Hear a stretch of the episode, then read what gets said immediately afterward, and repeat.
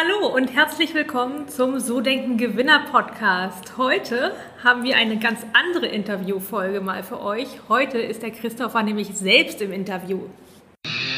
Die Biber Vermögensberatung präsentiert den So Denken Gewinner Podcast. Vermögensberatung für Unternehmen und Unternehmer in Hamburg.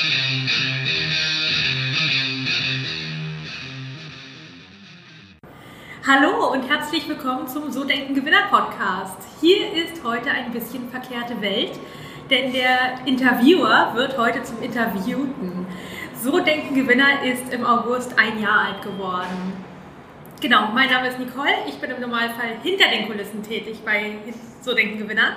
Und heute habe ich die Ehre, Christopher interviewen zu dürfen. Herzlich willkommen bei deinem eigenen Podcast. Ja, vielen Dank, dass ich selber dabei sein darf.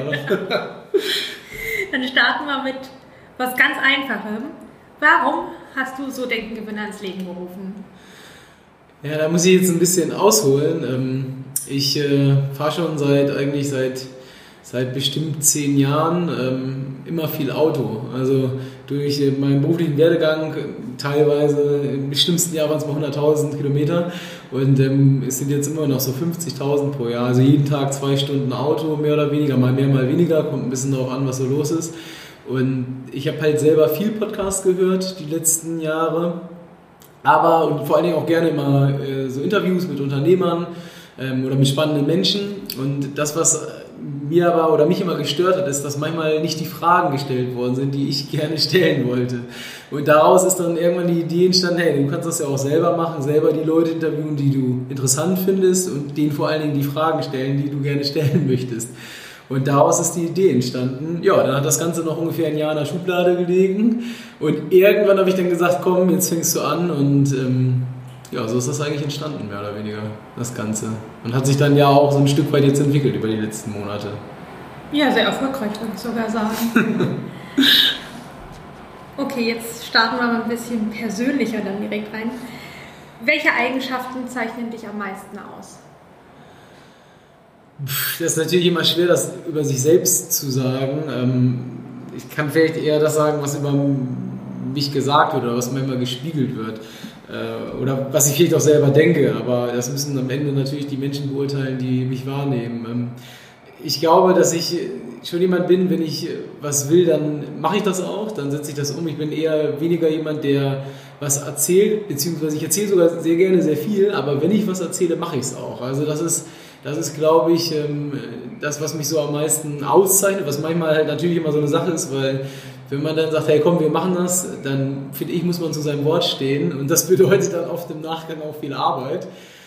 Aber es ist halt eine gute Eigenschaft, weil gerade jetzt äh, auch in, ich sag mal, abgesehen vom Podcast, im normalen Beruf als Berater für Unternehmen oder für auch normale Privatkunden, ist das, glaube ich, äh, wichtig, dass die Menschen einfach das, was man, was man sagt, für voll nehmen können und dann vor allen Dingen auch sich darauf verlassen können, dass das eintritt. Und das hat jetzt die letzten ähm, 14 Jahre, in denen ich arbeite, gut funktioniert. Und ich würde sagen, das zeichnet, zeichnet mich am meisten aus. Die Verlässlichkeit, ähm, dass man sich auf das, was ich sage, verlassen kann. Mhm. Ja. Sonst noch was? Oder willst du noch mehr? ähm, ähm, weiß nicht. Gibt es sonst noch was? Nee, ich glaube, das passt so. Mhm.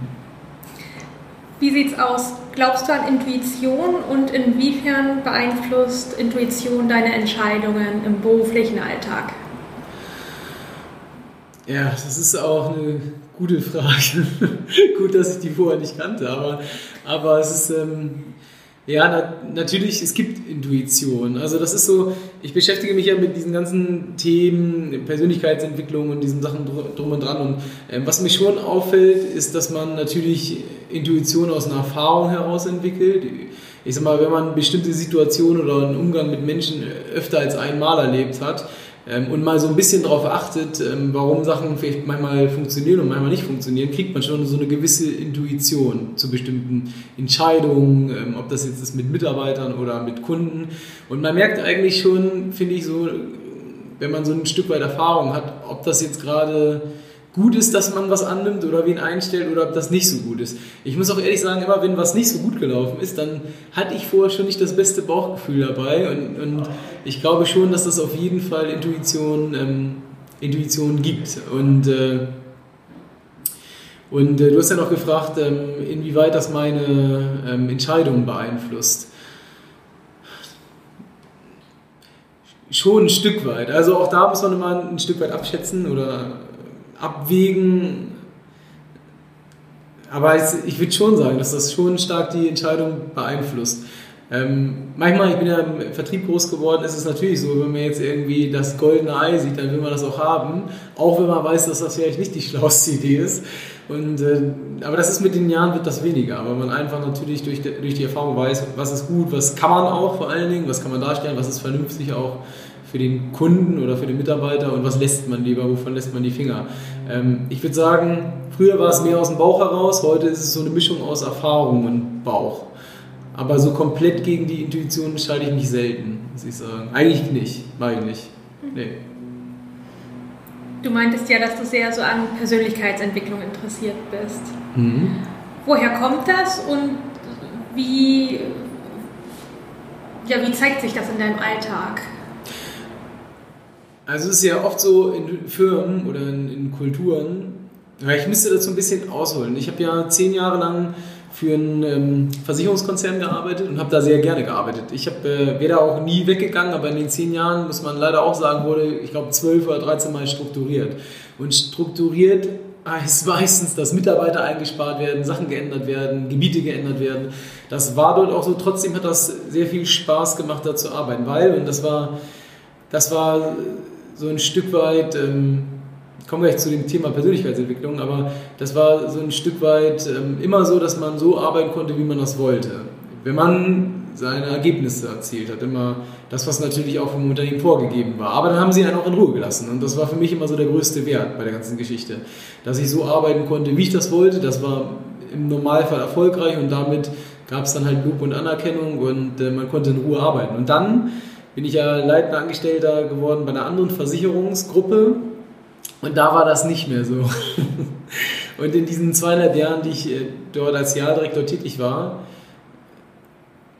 gab es auch Sachen, die mir nicht sehr gut gefallen haben. So Druck von außen. Ich bin kein Mensch, ich brauche keinen Druck. Ich mache mir den selbst. So, ich ist für mich nicht gut, wenn ich Druck von außen bekomme. Brauche ich wirklich nicht. Also man kann mir gerne sagen, was ich besser machen soll oder anders machen soll, aber man muss keinen Druck verursachen. Und ähm, jetzt kommen wir auch so ein Stück weit zurück zum Thema Persönlichkeitsentwicklung. Ich habe in diesen zweieinhalb Jahren so das Thema Demut gut kennengelernt, auch zu wissen, was bedeutet das eigentlich, wenn du Chef bist und eine Verantwortung für Mitarbeiter hast, was lässt du zum Beispiel vom Vorstand durch und was verhältst du besser für dich? Oder wo hältst du auch schützend die Hand über deine Leute? Und äh, das habe ich sowieso immer vorher schon gemacht, aber da habe ich es besonders gemacht und mich hat es einfach danach wahnsinnig interessiert, wodurch entsteht sowas, wieso sind manche Führungskräfte so, wieso reagieren manche Mitarbeiter auf bestimmte Sachen so, wie sie reagieren, warum gibt es Konflikte in der Mannschaft, warum funktionieren manche Teams sehr gut. Ähm, ich hatte davor in den zehn Jahren eigentlich mit meinen Teams, war ich immer Erster oder Zweiter im Bund von den Ergebnissen her.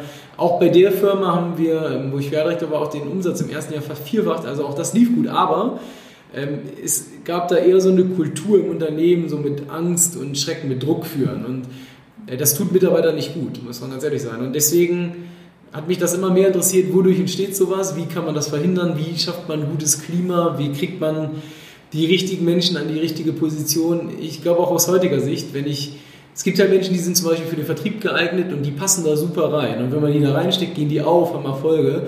Und es gibt aber auch gute Mitarbeiter, die würden im Vertrieb gar nichts, können nichts erreichen, nichts schaffen. Aber die sind vielleicht im Innendienst richtig gut, weil die super strukturiert sind, weil die ähm, Prozesse sauber abarbeiten, wo ein Vertriebler vielleicht gar nicht für geeignet ist. Und ähm, deswegen so dieses Thema, weil einfach ich glaube, grundsätzlich ist jeder Mensch leistungsbereit. Jeder. Ich glaube, es gibt niemanden da draußen, der sagt, ich habe keinen Bock zu arbeiten sozusagen. Ähm, oder was heißt Arbeit? Weil Arbeit, das ist ja auch so, um das nochmal so ein bisschen auszuführen, wenn man ehrlich ist, wenn man seinen Beruf liebt und das mit Leidenschaft macht, ist das keine Arbeit. Dann stört einen das nicht, wenn man abends drüber nachdenkt, am Wochenende drüber nachdenkt. Klar, es hat alles so seine Zeit, aber es ist so wie mit einem Hobby. Wenn man das jeden Tag 24 Stunden macht, bringt das vielleicht auch irgendwann keinen Spaß mehr. Man braucht natürlich schon Pausen. Und genauso glaube ich, ist das bei Arbeit, wenn man Leute in bestimmte Sachen reinpackt, in Teams, in Aufgaben, die ihnen Spaß machen und wo sie drin aufgehen und Leidenschaft drin entwickeln, dann ist es auch weniger Arbeit und dann ähm, erreichen sie da bessere Ergebnisse. Und äh, das kann man halt alles über Persönlichkeitsentwicklung steuern, rausfinden, messen, wenn man sich so ein bisschen mit diesen ganzen Themen beschäftigt. Nicht absolut, aber vielleicht besser als der Alltag, weil ich das ja in der Beratung von auch unseren Kunden oft erlebe, dass die halt Sachen haben, die nicht funktionieren, wo es Stress gibt, Mobbing, was weiß ich nicht alles. Und das ist, ich sag mal, ein Stück weit auch daraus resultierend, wie dort geführt wird, welche Leute die in welche Positionen packen. Und nicht jeder ist für alles geeignet. Ähm, ja, das kann man mit dem Thema besser lösen als, ich sag mal, der Durchschnitt. Welche Methoden hast du denn für dich entwickelt, um Menschen besser lesen zu können? Oder das zu lernen zumindest? Mhm. Das gibt natürlich Methoden wie Insights, mit denen wir arbeiten. Da haben wir auch schon mal ein paar Podcast-Folgen zu veröffentlicht mit den Oliver Vogelhuber. Da kann man es am Anfang natürlich messen, was ist das für ein Typ sozusagen, aber was am einfachsten ist, ist Fragen stellen und zuhören. Also es ist, es ist nicht so schwer, man muss das nur mal machen und das fällt mir auch oft auf, dass ich rede auch gerne und wenn ich das muss, mache ich das auch, aber ähm, ich höre auch gerne zu. Wir hatten heute Morgen Kunden, ein ganz großes Unternehmen ähm, und ich habe, glaube ich, in den zwei Stunden, die ich da war, weiß ich nicht, vielleicht zehn Minuten geredet, wenn überhaupt. Ich weiß aber jetzt ganz viel, wo man die anfangen kann, okay, kann, können wir das bedienen, passt der zu uns, passt der zu mir? Und das ist eigentlich so die halbe Miete. Ich hatte auch im Podcast mal jemanden, der hat ähm, ist auch eine Stunde interviewt worden und ich habe vielleicht, ich habe die Fragen gestellt, wie ich sie stelle und vielleicht selber dann fünf Minuten geredet. Und der kam danach das Feedback, dass das so sympathisch und so ein gutes Gespräch war, obwohl er viel geredet hat, weil Menschen das so wahrnehmen. Und ähm, man kann damit sehr viel rausfinden über das Gegenüber, indem man die richtigen Fragen stellt und dann zuhört. Also ich glaube, das, das ist es. Das ist die, der beste Tipp, den ich da geben kann. Darauf aufbauend dann vielleicht nochmal jetzt die Frage, welche Menschen inspirieren dich und warum? Das ist auch echt schwer zu beantworten, wenn man ehrlich ist, weil inspirieren tun mich viele Menschen. Also das jetzt, man muss natürlich das differenzieren zwischen privat und beruflich, ähm, weil das natürlich überhaupt nicht miteinander vergleichbar ist. Also ich kann ja nur sagen, beruflich sind das oft Unternehmer, die mich inspirieren. Vor allen Dingen diejenigen, die nicht das Unternehmen geerbt haben, wobei ich da auch gleich noch was zu sagen will, aber aber die, die es von null aufgebaut haben, die sind dann am inspirierendsten, weil die natürlich erlebt haben, wie es ist, wenn es mal gut läuft, aber, und das ist viel wichtiger, wenn es auch mal nicht gut läuft und wie man dann trotzdem durchhält, weitermacht, ähm, sich nicht unterkriegen lässt. Und ähm, bei Menschen, die ein Unternehmen geerbt haben, gibt es ja so zwei Fraktionen. Die einen, die damit nicht so gut umgehen können und die anderen, die das sehr gut können und sogar noch was daraus machen. Und auch von denen. Das ist nämlich auch eine sehr große Bürde, glaube ich, wenn du ein Unternehmen erfolgreich übernimmst und dann ist die Tendenz, dass es eher schlechter wird, wahrscheinlicher, als dass es besser wird. Also muss man, glaube ich, überproportional viel Energie dann reinstecken, weil du hast natürlich Mitarbeiter, die kennen den Senior. Also du musst dich als Junior durchsetzen. Und auch das habe ich schon erlebt. Ähm, auch so eine Leute oder Menschen habe ich schon kennengelernt und das finde ich auch bewundernswert. Und die inspirieren mich äh, tatsächlich, weil das oft nichts mit dem Alter zu tun hat, sondern mit der Einstellung. Und äh, ich weiß nicht, warum das so ist, aber Unternehmer haben halt oft so dieses Ziel Freiheit, das äußert sich dann manchmal in Geld, manchmal in Zeit, manchmal in ein großes Unternehmen aufbauen, aber ganz oft steckt dahinter dieser Wert ähm, Freiheit und äh, der ist halt bei mir auch sehr tief verankert und das inspiriert mich äh, zu sehen, warum werden manche Unternehmer erfolgreich, manche sehr schnell, manche erst nach 10 Jahren, manche erst nach 20 Jahren, manche gar nicht. Ähm, das inspiriert wahnsinnig zu gucken, warum ist das so. Deswegen mache ich auch den Podcast, um das herauszufinden, zu gucken, okay, wo sind die Schnittmengen und die gibt es dann ja auch tatsächlich. Ähm, aber, und das muss ich auch sagen, welche Menschen inspirieren mich, ähm, einer, ja, mein bester Freund inspiriert mich, der erdet mich oft, ähm, muss ich auch ganz ehrlich sein, äh, weil der, ja, das ist schwer zu beschreiben, so muss ich jetzt tief einsteigen, aber der hat mich auch inspiriert, weil der halt manchmal Tempo rausnimmt. Wenn man so ein Typ ist, dann gibt man immer Gas, immer Gas und man nimmt sich selten die Zeit, mal in den Rückspiegel zu gucken und zu sagen, hey, was hast du eigentlich geschafft? Ich finde mich auch selber, aber ich habe noch gar nicht so viel geschafft. Das wird aber natürlich von außen anders wahrgenommen. Ähm, und ähm, der schafft das ganz gut, manchmal so das Tempo rauszunehmen und zu sagen, hey, wir gucken jetzt mal drüber, was eigentlich schon alles passiert ist. Und ähm, das hilft manchmal, um so ein bisschen zu reflektieren. Und ich muss auch sagen, gerade so, wenn man so, so typmäßig veranlagt ist, dann ist man immer auch wie so eine Dampfwalze, so guckt nicht nach links, nach rechts und vergisst auch manchmal so ein bisschen auf die Mitmenschen zu achten ähm, und auch mal darauf zu achten, dass sie das Tempo auch vor allen Dingen mitgehen können. Und ja, da, das ist so ein, so ein jemand, der einen ganz gut erdet, glaube ich. So kann man das am besten beschreiben. Der einen manchmal auch so ein bisschen aus so diesem Tunnel wieder rausholt aus der eigenen Blase und sagt, hey, guck mal von außen drauf, nicht nur von innen. Ähm, und das inspiriert mich sehr. Aber auch so, also Mitarbeiter inspirieren mich. Ich habe so viele Sachen, ehrlich gesagt, weil ich ähm, über die Jahre gelernt habe und das war auch so eine, so eine Kurve, aber ich finde, man kann erst mal von jedem was lernen. Ähm, man muss nicht alles gut finden, aber man kann sich immer für, kann sich immer die Dinge rausnehmen, äh, die für einen wichtig sind. Und ich finde auch wahnsinnig wichtig, sich Feedback geben zu lassen. Weil klar, am Ende entscheidet man natürlich selber, ist, das, ist da was dran an dem Feedback, nimmt man das an und will man da was ändern oder nicht. Und ich erlebe es halt auch ganz oft, dass Menschen jahrelang immer wieder Sachen falsch machen und ich mich da jetzt nicht, ich weiß jetzt vielleicht nicht so gut, aber es ist teilweise, wenn sie bestimmte Ziele erreichen wollen und sich dann fragen, warum schaffen sie das nicht? Ja, weil sie nichts ändern, weil sie das immer wieder gleich falsch machen, auch wenn sie Feedbacks bekommen. Und ich finde das ein Fehler. Man muss sich auch die Zeit nehmen, zu reflektieren, zu überlegen, ist da was dran? Und wenn man dann Sachen ändern will, dann ist das nicht einfach. Das dauert manchmal ein, zwei, drei Jahre. Das ist ein Prozess über Wochen und Monate, wo man auch intensiv immer wieder an sich selbst arbeiten muss. Und ich glaube, das kann man nur, wenn man ein gutes Umfeld hat, die einem Feedback geben und das inspiriert mich wahnsinnig. Also so, das ist, ähm, ja, würde ich sagen, gar nicht so diese Verkaufstrainer oder dies oder das oder jenes. Da kann man Sachen und Techniken mitnehmen, aber in erster Linie ähm, sind es die beiden Sachen, würde ich sagen.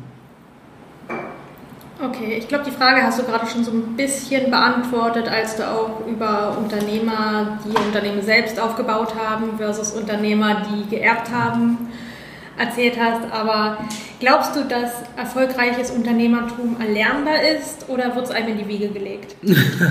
die Frage stelle ich ja auch immer im Podcast. Und ähm, in die Wiege gelegt ist einem das nicht. Ist es bei mir auch nicht gewesen, sozusagen. Jedenfalls nicht, man muss das differenzieren. Jedenfalls nicht so nach dem Motto, ich, ich komme auch nicht aus dem Unternehmerhaushalt, ähm, in dem klassischen Sinne. Und ich habe das ja trotzdem hinbekommen, das aufzubauen.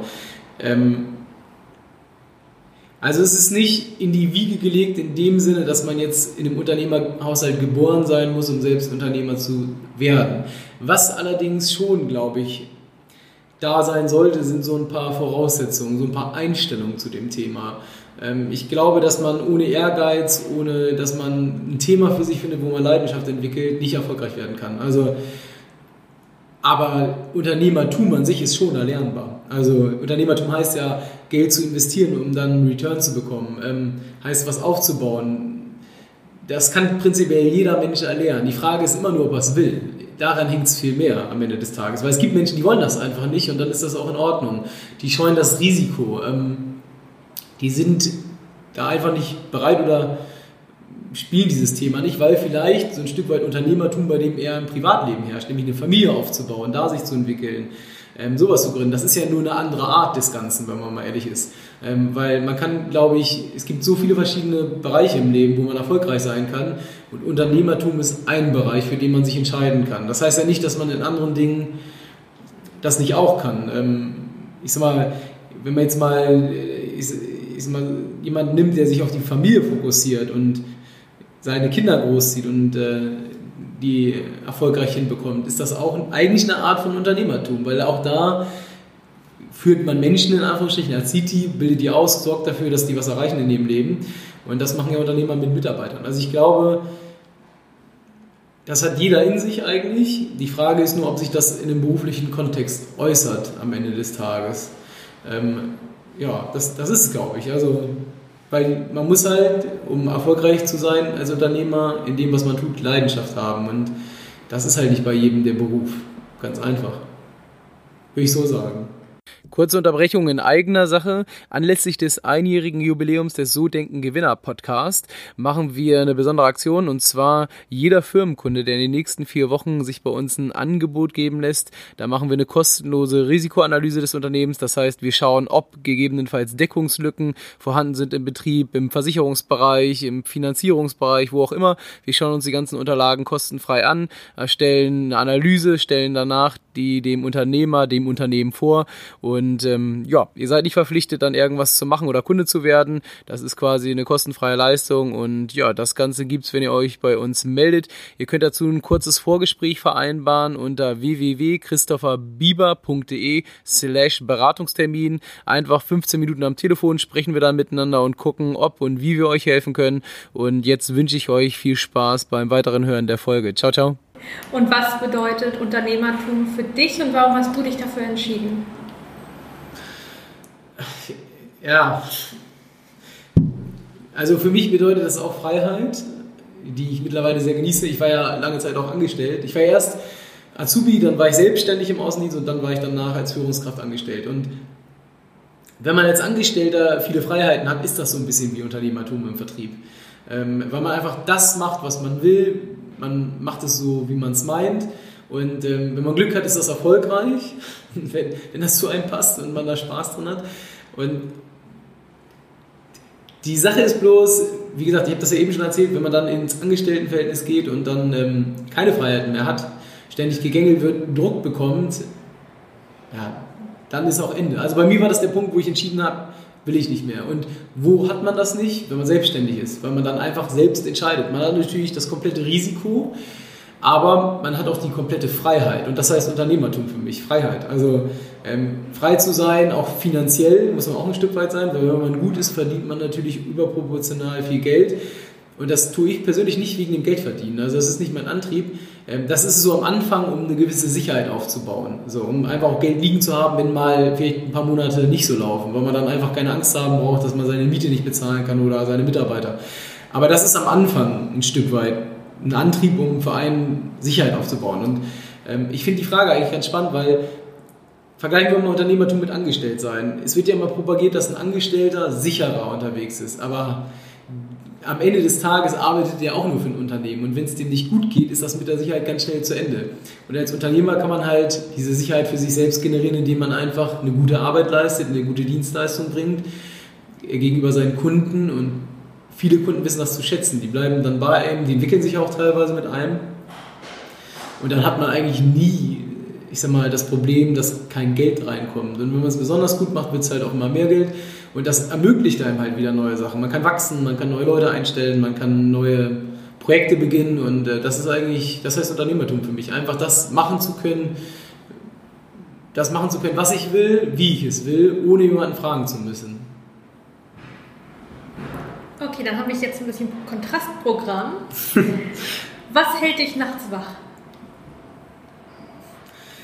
Das ist schon eine ganz schön persönliche Frage, aber ich versuche sie mal. Jetzt natürlich im möglichst, beruflichen Kontext. Ja, das ist, das ist das ja. Das ist, ja.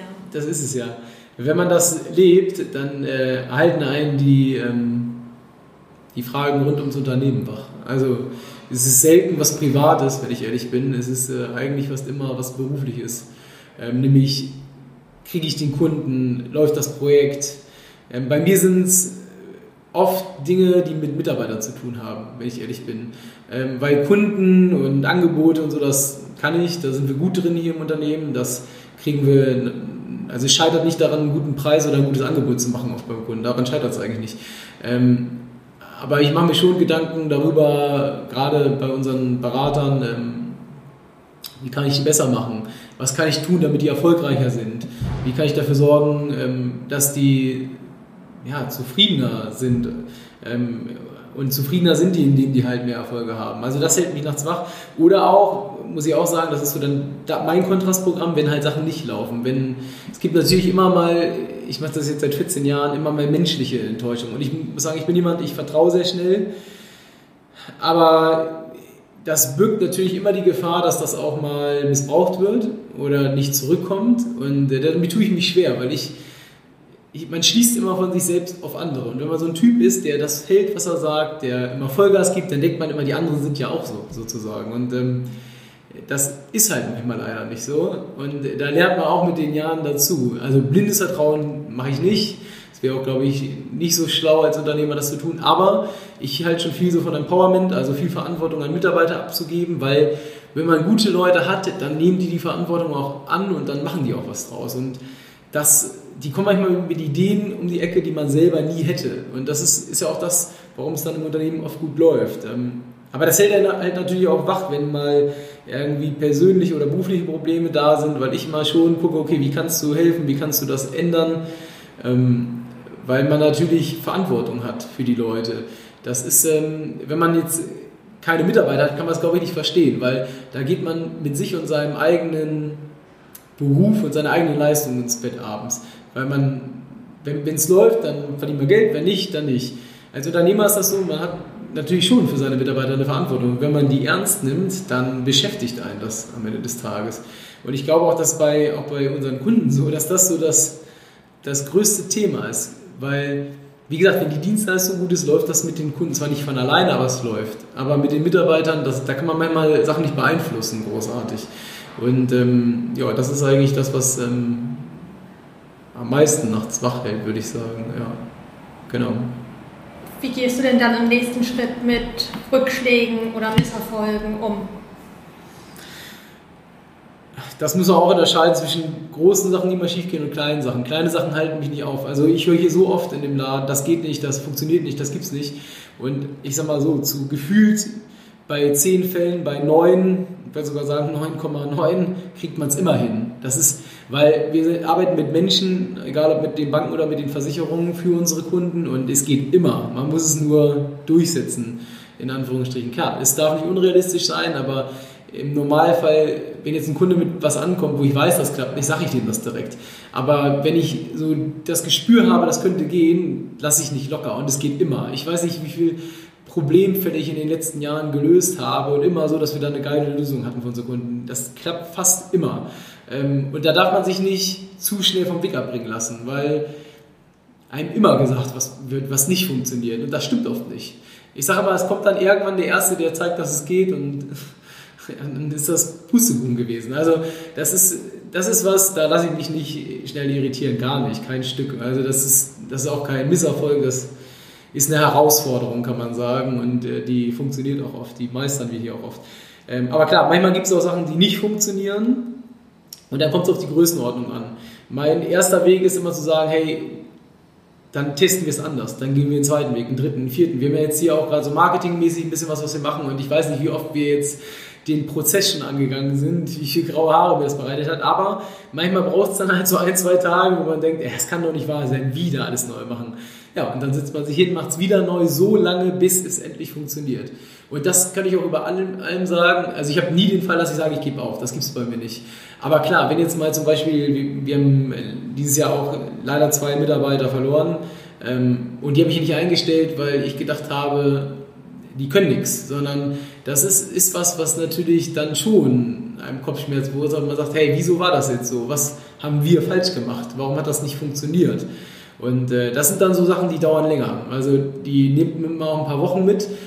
Aber nicht aus dem Grund, dass man sagt, ich stelle jetzt niemand mehr ein, sondern aus dem Grund zu sagen, wo kann ich nächstes Mal besser vorselektieren? Was kann ich nächstes Mal besser tun, damit die vielleicht, damit es dann doch klappt sozusagen. Und ähm, das ist was, wo ich ständig dran arbeite, weil ich, ich habe so einfach so diese Einstellung, dass es immer besser geht. Also, und man muss einfach nur herausfinden, wie. Und das ist nicht einfach, das dauert manchmal lange, aber aufgeben gibt es nicht. Also Misserfolge sind eigentlich immer nur eine Chance, um daraus zu lernen und dann irgendwie besser zu werden, finde ich.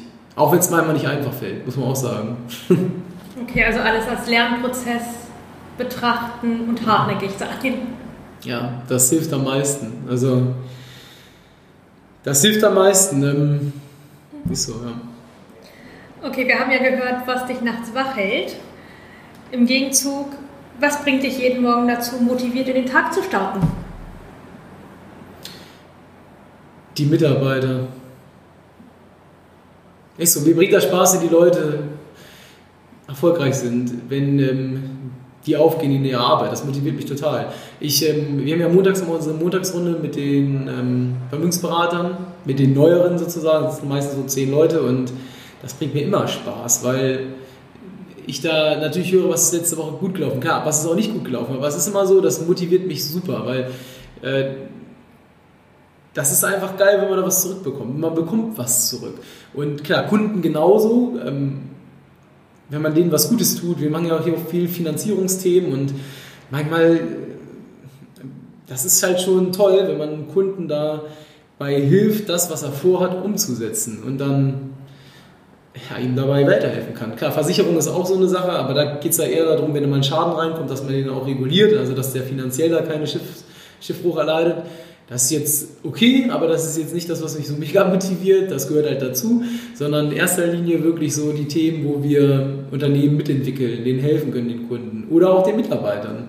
Weil es gibt nichts Schöneres, ähm, wenn man Leuten Verantwortung gibt, ihnen dann natürlich auch dabei hilft, wenn es neue Themen sind, aber wenn sie die Verantwortung annehmen, das umsetzen und am Ende gute Ergebnisse dabei rauskommen, das motiviert mich mega. Ja. Was ist dir denn im Leben wichtig und was möchtest du noch erreichen? Ja. Ja, wenn die eigenen Fragen gegen verwendet werden. Ne? Ich, ich merke gerade, dass es, glaube ich, gar nicht immer so einfach zu beantworten ist. Ähm, was ist mir im Leben wichtig? Ja, also bei mir ist es schon stark der Beruf. Also es wäre gelogen, wenn ich was anderes sagen würde. Ähm, klar, die Familie ist auch wichtig. Ich habe einen Sohn, ähm, ist jetzt gerade siebeneinhalb Monate alt, ähm, bin verheiratet, das ist auch wichtig. Das muss laufen, das ähm, gehört dazu. Äh, das wäre schlimm, wenn das immer nur Stress geben würde.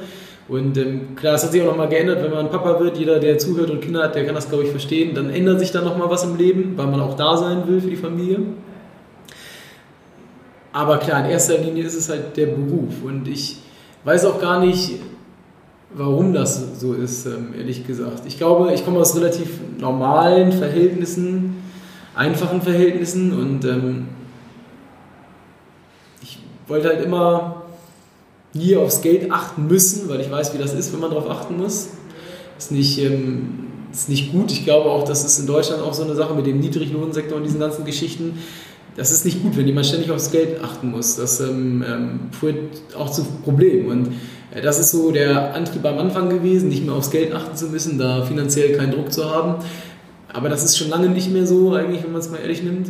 Ähm, und äh, dann ist es irgendwann so die Entwicklung. Ne? Also,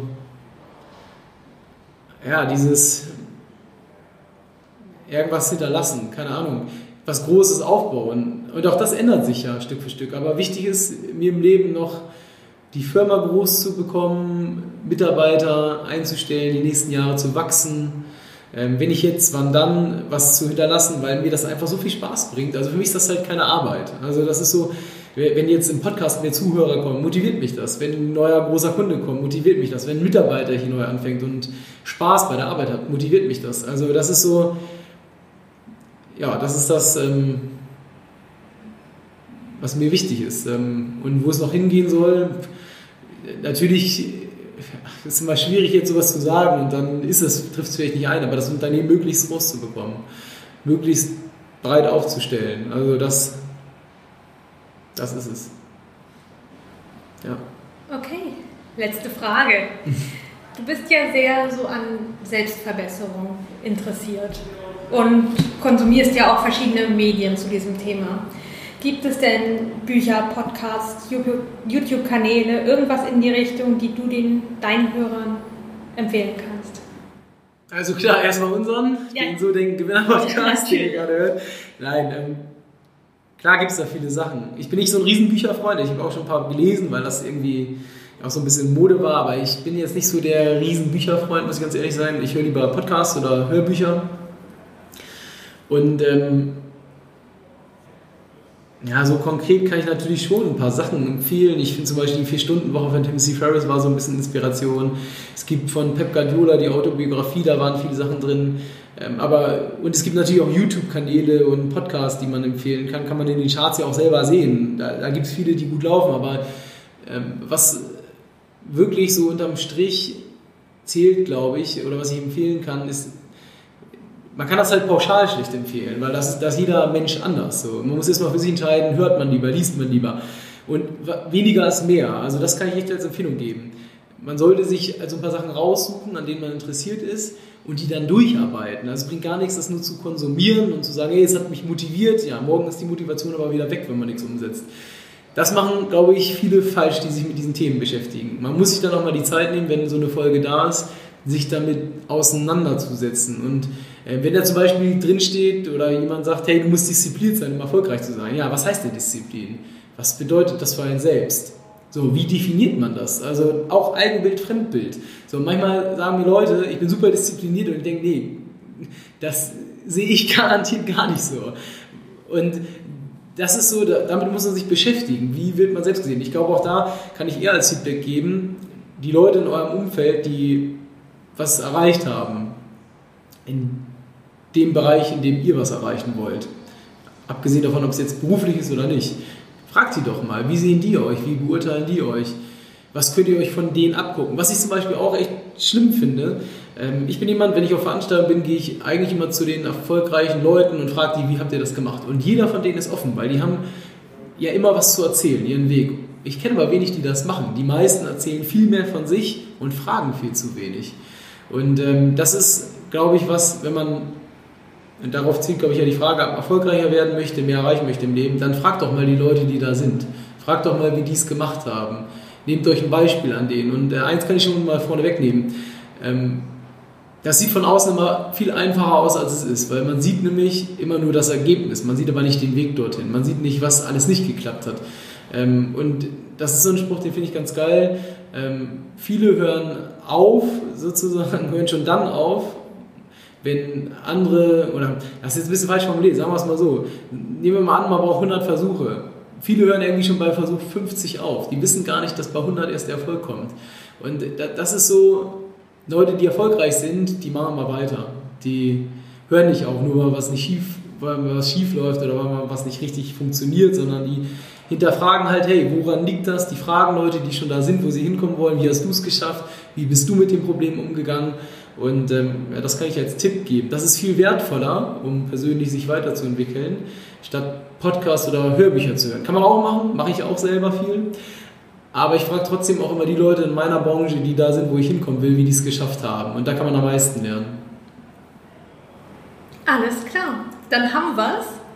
Vielen Dank, dass du dir die Zeit genommen hast für dieses Interview. Ich glaube, deine Hörer haben dich jetzt ein bisschen besser kennengelernt. Ja, danke auch.